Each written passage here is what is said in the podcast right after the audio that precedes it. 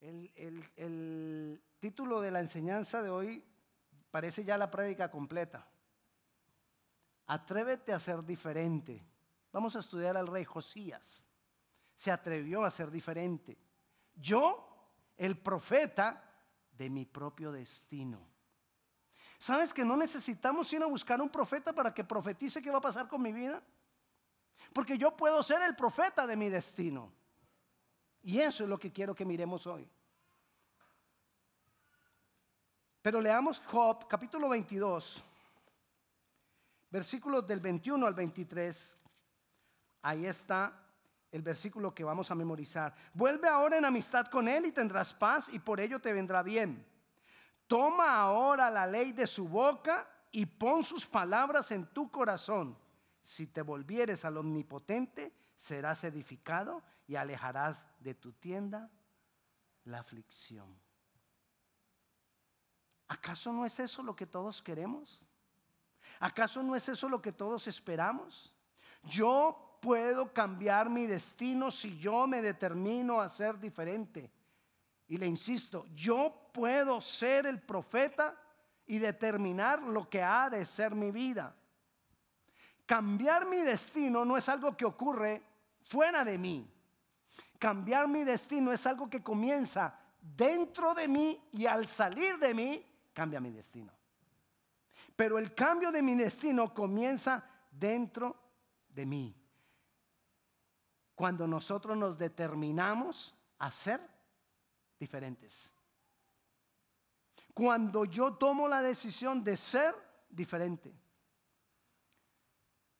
No importa en el medio en que una persona crece. No importa el dolor en, que, en, medio del cual una persona crece. O la necesidad en medio de la cual una persona crece. Dios lo puede cambiar todo. Hemos visto en estos 30 años que llevo de conocer al Señor, he visto infinidad de casos de personas que habiendo sido criadas, levantadas en medio de dolor y necesidad, Dios transforma todo alrededor de sus vidas. Lo que pasa es que nosotros quisiéramos que fuera ya. Lo que pasa es que nosotros queremos que si voy a la iglesia el domingo, todo cambie el lunes. Pero hemos estado hablando vez tras vez de procesos, de, jornadas de Dios. Dios puede cambiarlo todo, pero como leímos en el versículo que nos vamos a memorizar, yo necesito volverme a Él. Yo necesito volverme a Dios y ser diferente. Porque si yo sigo siendo igual, el resultado va a ser el mismo. Si yo estoy llevando una vida de dolor y yo sigo haciendo las cosas de, la igual, de igual manera como las había hecho antes, no voy a salir de esa condición. La única manera de yo esperar un resultado diferente es que yo haga algo diferente. Yo necesito hacer algo diferente. Aún al pueblo más pobre o la violencia más extrema, Dios la puede cambiar. Dios puede cambiarlo todo, pero es necesario que nos volvamos a Él. Hay tres medios que me hablan de Dios y me van a permitir que mi destino sea cambiado. Uno, una boca que hable de Dios. Dos, la palabra. Y tres, el templo, que hoy es la iglesia.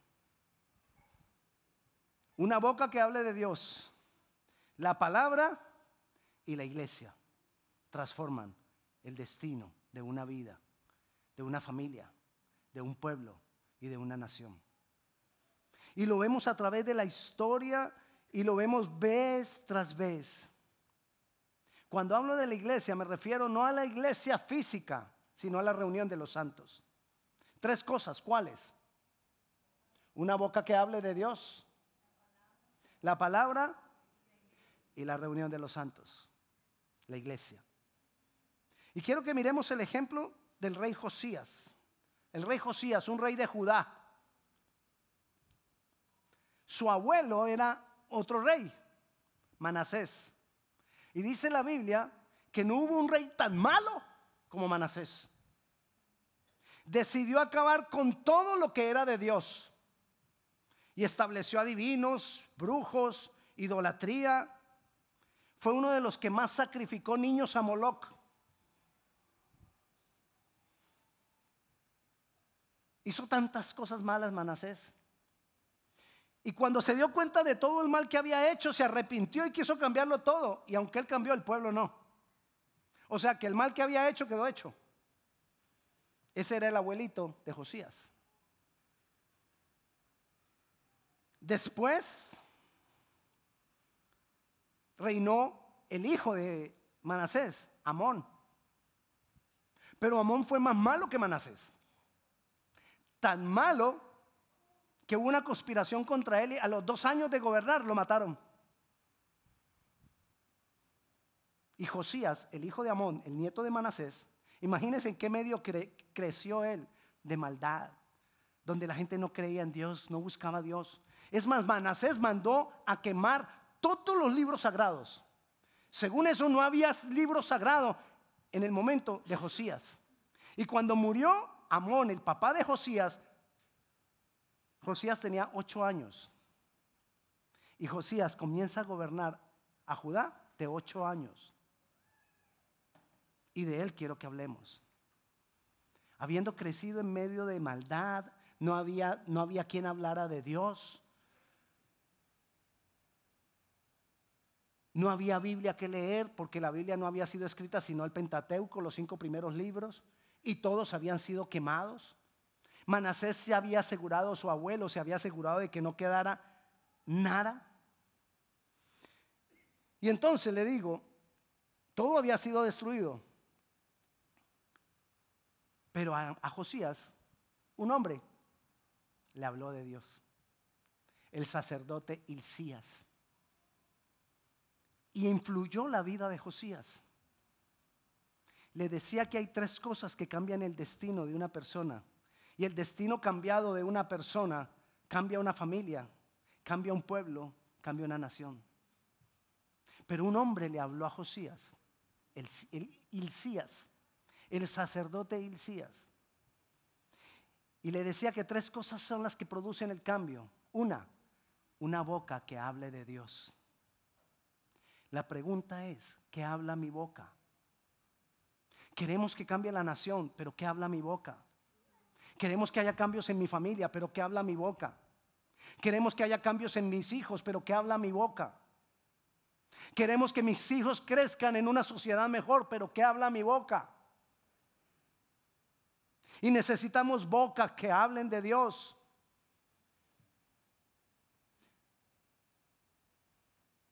Josías cambió el destino de la historia de su propia vida y el de su pueblo mientras él vivió. Vayamos a Segunda de Reyes, segundo libro de los Reyes, capítulo 22.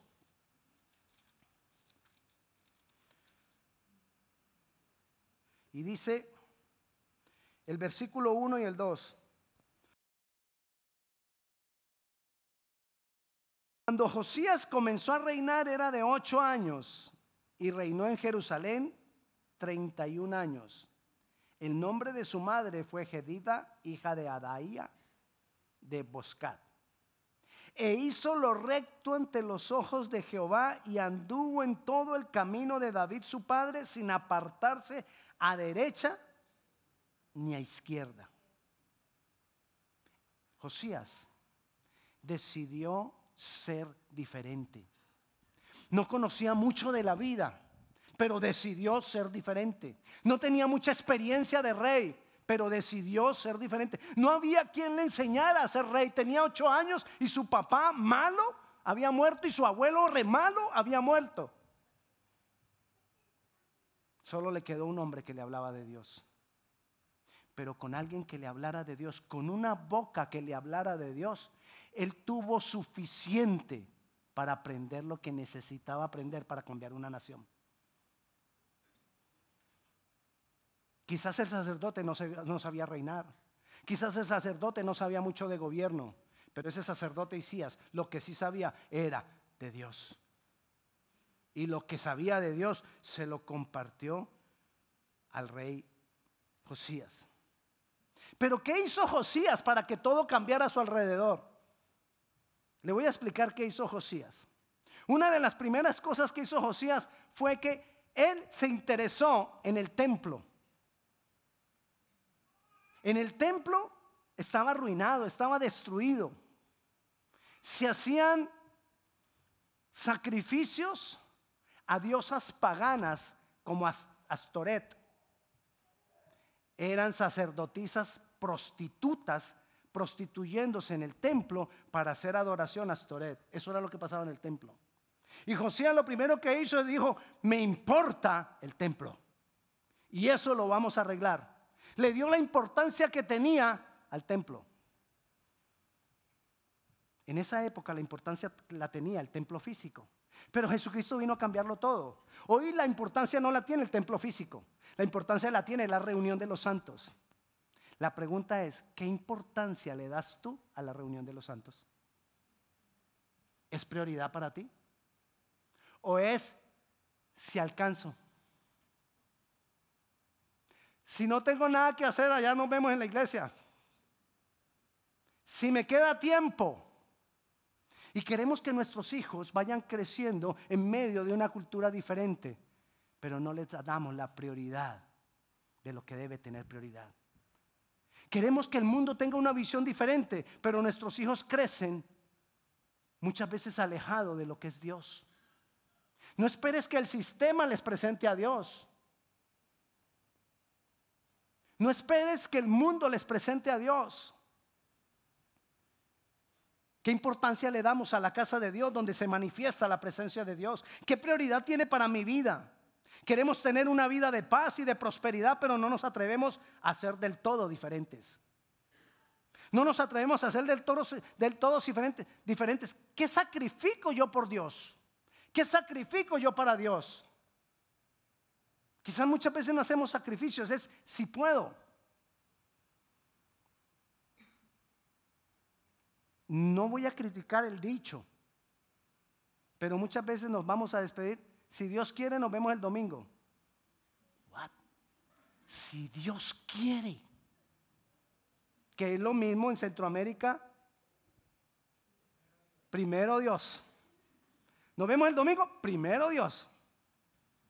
¿Tú verdad crees que Dios no quiere? Dios te está esperando el domingo. Dios se goza el domingo. Claro que, Dios lo va a querer. Pero nosotros no estamos pensando, ¿verdad? Si Dios quiere sino que estamos diciendo es más bien, si puedo. Nos vemos el domingo, sí, sí, sí puedo. ¿Qué importancia le damos nosotros a la reunión de los santos? ¿Qué importancia tiene para nosotros? ¿Qué prioridad tiene? Una boca que habló, Ilcías el templo. Josías se dedicó y dijo, sacan toda la plata que se ha recogido en el templo y se la dan a las personas y vamos a restaurar eso y vamos a sacar todo lo malo que hay de ahí. Y empezaron a arreglar el templo.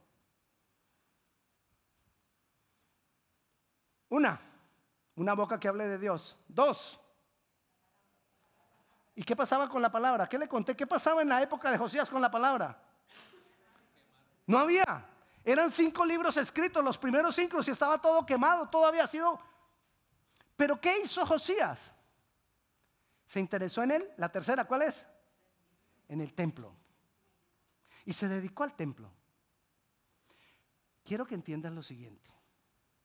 Cuando tú tienes,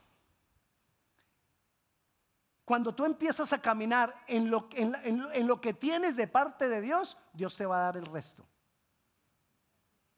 Es decir, Josías necesitaba tres cosas. ¿Cuáles? Una boca que hablara de Dios, la palabra y en la iglesia. Pero no tenía la palabra, pero se dedicó a las otras dos. Lo que quiere decir es que cuando yo me dedico a las otras dos, Dios me va a proveer la tercera. Si tú no tienes de pronto quien una boca que te hable a ti de Dios, ¿qué debes hacer? ¿A dónde vas? Ve al templo. Lee la palabra. Y Dios te proveerá a alguien que te la explique. Dios proveerá a alguien que te abra el camino, que te dé visión. Pero con, fue con, Josías fue al revés. Él tenía alguien que, alguien que le hablara de Dios, pero no tenía la palabra. Mire lo que pasa. La palabra es el mayor agente que Dios usa para cambiar el destino de una vida, el destino de una familia, el destino de un pueblo y el destino de una nación. La palabra. Y como la palabra es viva y eficaz, como la palabra es tan poderosa para transformar las vidas, Dios ha dispuesto que la palabra perdure. Por, a través de toda la historia siempre se ha querido acabar con la palabra. El sistema ha querido acabar con la palabra. El diablo ha querido acabar con la palabra. ¿Cuántas veces usted ha escuchado que queman Biblias? A través de toda la historia, vez tras vez. Se queman las Biblias. Se prohibía leer la Biblia. Se tergiversa la Biblia. ¿Quién está a cargo de, de, quemar Biblia, de tergiversar la Biblia, de cambiarlo todo para mal? El diablo. ¿Y por qué el diablo está tan interesado en la Biblia? Porque él sabe que eso transforma las vidas. Entonces Dios, ¿cuál es la garantía de Dios? Como yo preparé la Biblia para que transforme las vidas, yo voy a garantizar que siempre haya Biblia. Esto no lo escribieron así. Lo escribieron en rollos. Lo escribieron en papeles. Que cada uno de esos rollos, cada uno de esos papeles duraría máximo 100 o 150 años. ¿Quién garantizó que después de 150 años volvieran a escribir una copia similar para que hoy nosotros tengamos todo esto? Dios. Dios se hizo cargo de que hubieran personas interesadas en que eso perdurara. ¿Usted sabe para cuál fue el propósito con el cual se creó la imprenta? La imprenta la creó el inventor de la imprenta para imprimir Biblias, que después se popularizó para todos los libros, pero se inventó para, para imprimir libras, Biblias. ¿Quién estaba detrás de eso? Dios. Pero después las quemaron. ¿Quién estaba detrás de eso? El diablo. Y hoy las tenemos nosotros. ¿Quién está detrás de que tú las tengas? Dios. Pero tú la dejas guardada en el closet. ¿Quién está detrás de eso? No lo dije yo. Lo dijo usted. ¿La va a dejar ahí? ¿Quién se hizo cargo de que tú tuvieras la opción de leer la Biblia? Dios. ¿Quién se hace cargo de que tú la tengas abierta en el Salmo 91 y nunca más se abra otra hoja? Y, hay, un, en muchas casas hay un estante con la Biblia ahí, Salmo 91. O el 23, hay otro, no, no, no, el 23 es más lindo. El Salmo 23 y el Salmo 91, amarillo. Ahora cualquier otra, blanco. Por ahí no ha pasado oxígeno en años. Porque está ahí. ¿Quién está detrás de eso? El diablo. Dios está interesado en la Biblia. El diablo está interesado en la Biblia. La pregunta es, ¿tú? Una de las cosas más importantes a través de la historia, ¿qué significa para ti? ¿Qué sentido tiene para ti? Somos tan ciegos y tan corticos de vista a veces que no nos damos cuenta que esto es lo que puede cambiar mi vida, mi familia, mi pueblo y mi nación esto. Estamos en Josías. Recuerda, ¿qué hizo Josías? ¿Qué hizo Josías? Ayúdeme.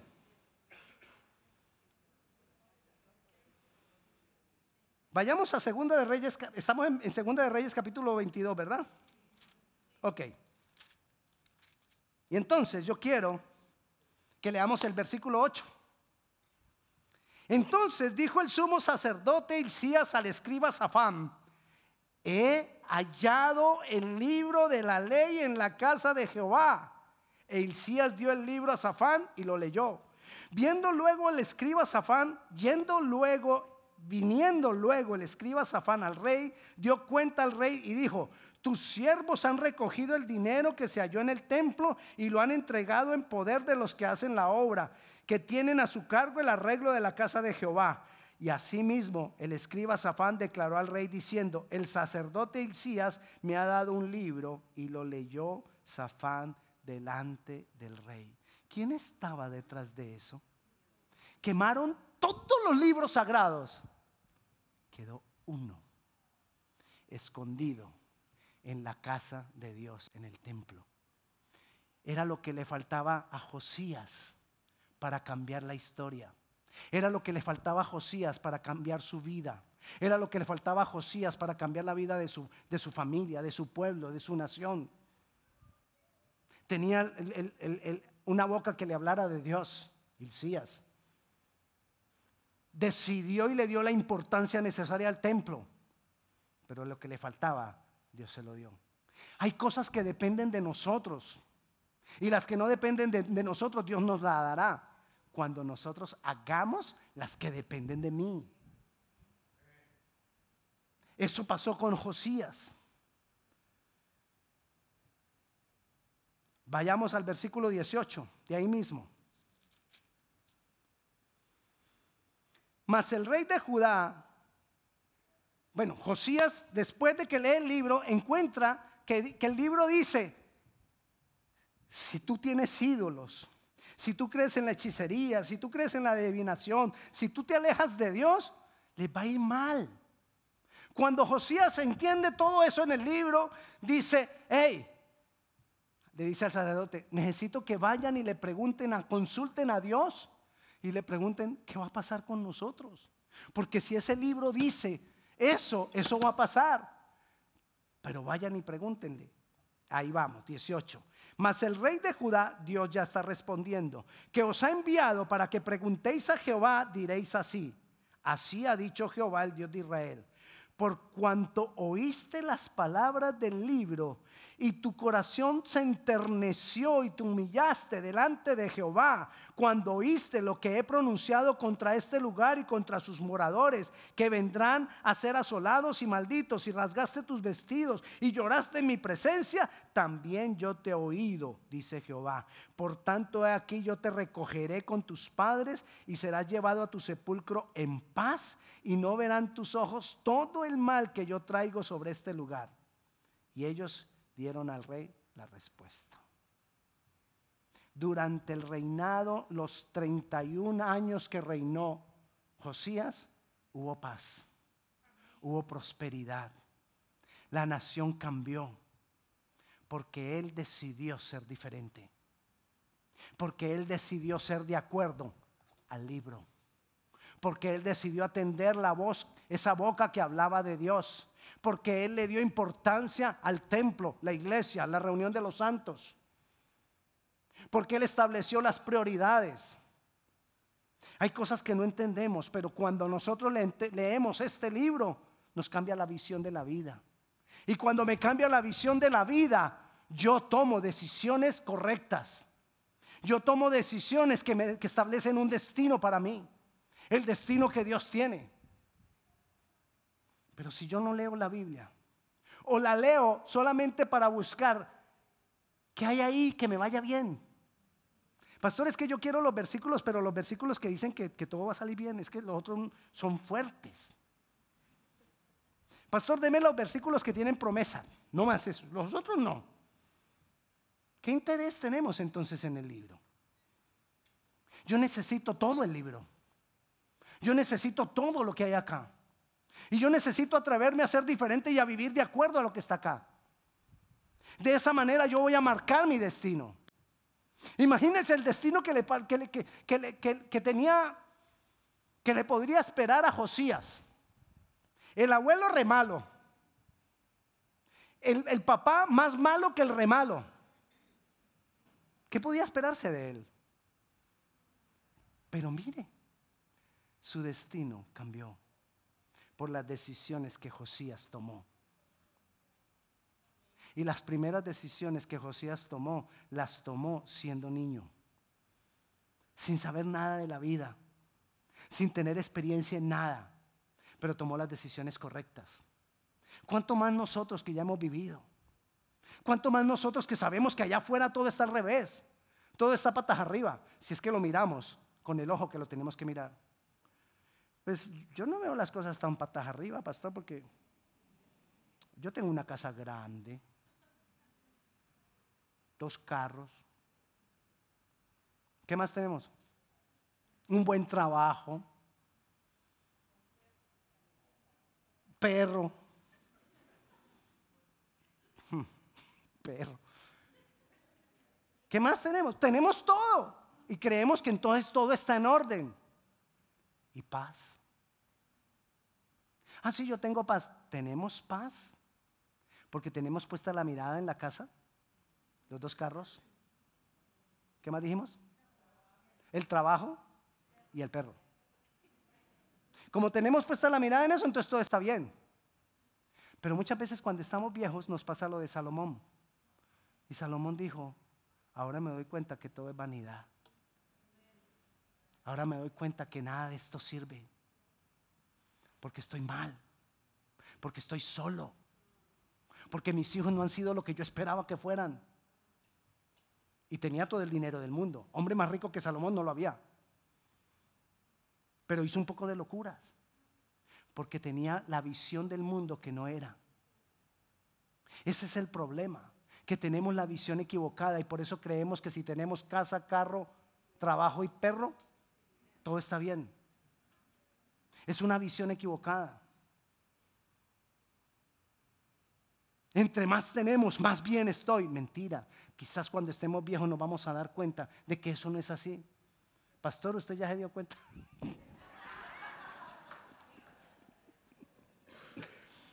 Pero porque he leído el libro, no porque esté viejo. Es porque estoy leyendo el libro. Y estoy tratando de, de transmitirte todo esto. Mire lo que dice el versículo 23. Capítulo 23, perdón, versículo 2 y 3. Después de que leyó el libro y todo eso, y dice, y subió el rey a la casa de Jehová con todos los varones de Judá y con todos los moradores de Jerusalén, con los sacerdotes y profetas y con todo el pueblo, desde el más chico hasta el más grande, y leyó, oyéndolo ellos, todas las palabras del libro del pacto que había sido hallado en la casa de Jehová. Él dijo aquí todo el mundo, como no tenemos sino un hito, todos nos reunimos y se sientan ahí, van a, vamos a escuchar. Y leían vez tras vez, capítulo tras capítulo, todo lo que decía el libro. Porque él entendió que ese libro cambiaría el pueblo, que ese libro cambiaría el destino, porque ese libro iba a formar el destino y el futuro de cada uno de nosotros. Tenían uno solo para todos. Nosotros ahorita, mi esposa en estos días me decía, ¿ya has visto todo el poco de Biblias que tenemos? Sí, habían varias, que la Biblia, la, de estudio, que la nueva versión internacional, que la nueva traducción viviente, que la pechita, que la textual, que la yo no sé qué. Fue, fue la de las que uno se encuentra y uno dice, ¿de quién es? ¿De quién es? Y no esperemos a la que la reclamen y ahí se queda mi casa. Y nadie la reclama. Porque a veces se nos pierde la Biblia y, ay, se me perdió la Biblia. Bueno, no importa. Ni la buscamos, ni preguntamos por ella. Pero hay de que se le quede el celular. Qué carrera que pegamos. De ese sí, antes de mañana ya han preguntado y me han llamado, pastor, ¿usted no vio por ahí un celular? Sí, ahí está. Ah, ya voy por él. Si fuera la Biblia, ah, me la entrega dentro de ocho días. Seguro. Si es que llama a preguntar por ella. Josías decidió, decidió ser diferente. Y no solo eso, de ahí emprendió una batalla contra todos los ídolos. Ellos tenían dioses, tenían ídolos a Moloch que le sacrificaban niños. Tenían ídolos a Astoret, que ya les dije que era una prostitución en el templo. Tenían ídolos a Milcom, que era un opresor, un dios opresor, a Cera. ¿Y sabe que también hizo? Y, y, quitó todo eso y dijo, ya no más de esto, nuestra dependencia es de un solo Dios. Jehová. No es más. A eso lo llevó este libro. Este libro me lleva a que yo no dependa. No, no dependa de que ayúdeme. Yo no voy a depender de la patica de conejo, yo no voy a depender de la, de la medallita, yo no voy a depender. ¿El qué? El ojo de venado. ¿Ya lo votó? ¿De qué más? ¿De qué más? De la hoja de sábila, de la matica de ruda aquí en la, la oreja. ¿De qué más? Ayúdeme. De la estampita detrás de la puerta, de la mata de sábila, del rosario, de la, de las, al niño para que no le dé mal de. Todo eso lo abolió Josías, todo eso lo quitó. Pero ¿sabe qué decidió hacer Josías? Sigamos ahí mejor. El, capítulo 23, versículo 21. Capítulo 23, versículo 21. Entonces mandó el rey a todo el pueblo diciendo, hacer qué? La Pascua. ¿Qué era la Pascua para ellos en ese tiempo? La Pascua para ellos era hablar y profetizar que un día vendría el Mesías Salvador Jesucristo. Y él dijo, de aquí en adelante quitamos todos los ritos y solo vamos a tener una sola celebración, la Pascua. Porque vamos a profetizar vez tras vez que viene el Salvador, que viene el Mesías. Eso hizo Josías. Versículo 25 de ahí del 23. No hubo otro rey antes de él que se convirtiese a Jehová de todo su corazón de toda su alma y de todas sus fuerzas conforme a toda la ley de Moisés, ni después de él nació otro igual. Un niño de ocho años. A los 16 comenzó a hacer todos estos cambios. A los 39 murió. Murió joven, pero no hubo otro rey como él. Ni siquiera Salomón porque todos esos ídolos que él empezó a destruir, esa prostitución en el, en el templo y todo eso, a que no sabe quién la metió. Salomón. Por andar detrás de una mujer.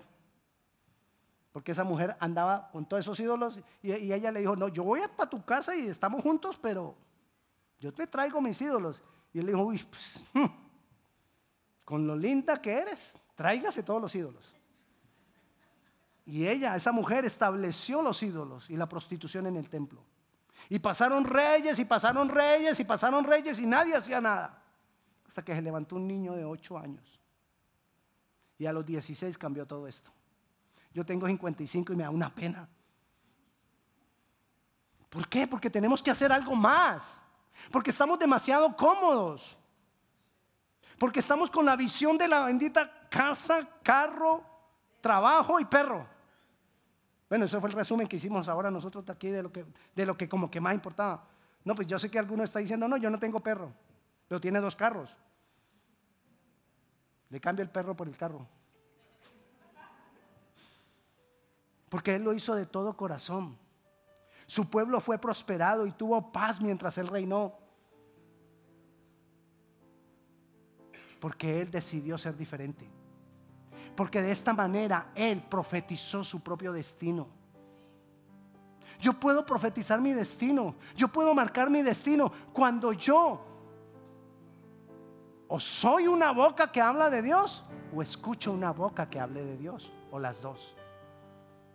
Cuando yo le doy la importancia que tiene a este libro. Cuando yo le doy la importancia que tiene a la reunión de los santos. Esas tres cosas cambian mi destino, marcan mi futuro. Pero qué fácil es decir, y me perdonan, pero qué fácil es decir, pastor, no voy al domingo porque trabajo. Qué fácil es decir, pastor, no voy el domingo porque viene visita. Qué fácil es decir, pastor, no voy el domingo porque estoy ocupado. Pero no nos ponemos a pensar qué piensa Dios. Si esto es para Dios. Pero cuando le damos la prioridad, Él nos va a empezar a dar la visión correcta a través de este libro. ¿Cuánto, ¿Cuánto leemos de este libro? ¿Cuánto sabemos de este libro? Josías se metió con este libro y empezó a hacer todo lo que más podía con este libro. Y dijo, aquí lo encuentro todo, aquí encuentro la vida que yo necesito. Porque yo no sé nada ni tengo quien me enseñe. Pero aquí lo encuentro todo. Todo lo que yo necesito para vivir está aquí. Ay, pero es que yo soy ingeniero. No importa. Aquí Dios te va a dar la sabiduría para desarrollar lo que necesites. Ah, pero es que yo soy abogado. Aquí Dios te va a dar la sabiduría para lo que necesites. Dios pondrá a las otras personas que necesitas. Marca tu destino. Atrévete a ser diferente. Atrévete a ser de acuerdo a este libro. Sacrifiquemos algunas cosas por Él. Él ya lo sacrificó todo por mí. Olvídate del problema, olvídate de la circunstancia difícil que estás pasando y céntrate en Él y vas a ver cómo todo cambia en la medida que los días van pasando. Amén. Vamos a orar. Señor, yo quiero ser diferente. Señor, yo me atrevo a ser diferente. Señor, hoy tomo la decisión de ser diferente. Hoy tomo la decisión de darle la importancia que tiene a ese libro. Hoy tomo la decisión de darle la importancia que tiene a la reunión de los santos. Hoy tomo la decisión de darle la importancia que tiene